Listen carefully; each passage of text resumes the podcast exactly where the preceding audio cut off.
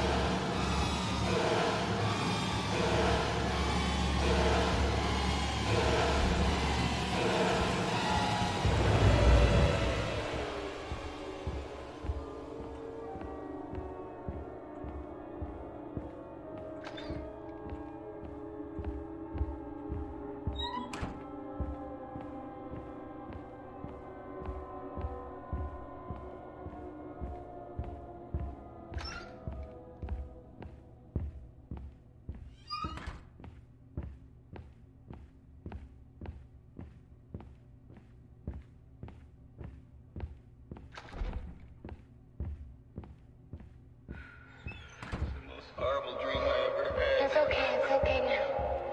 Really.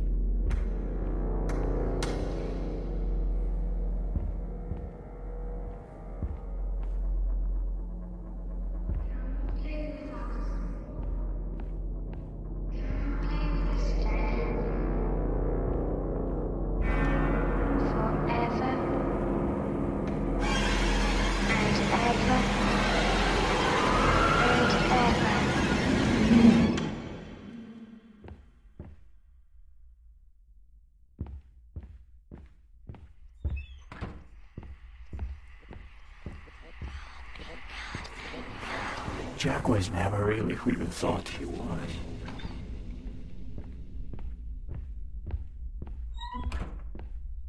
He drowned himself in booze.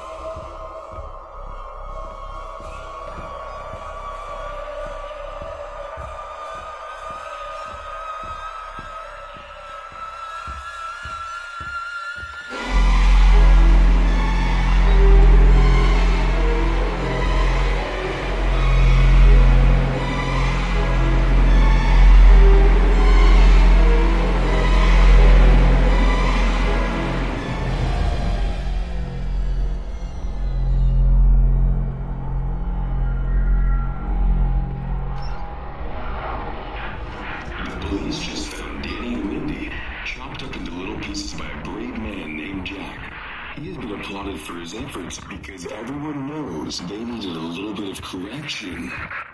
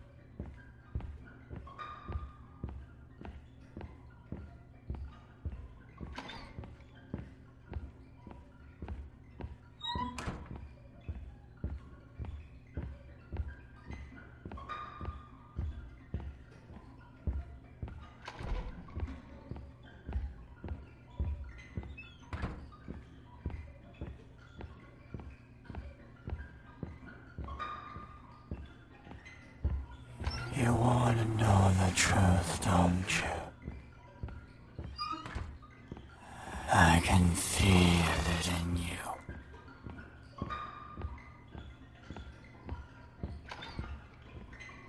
Wanting to follow your dad's footsteps.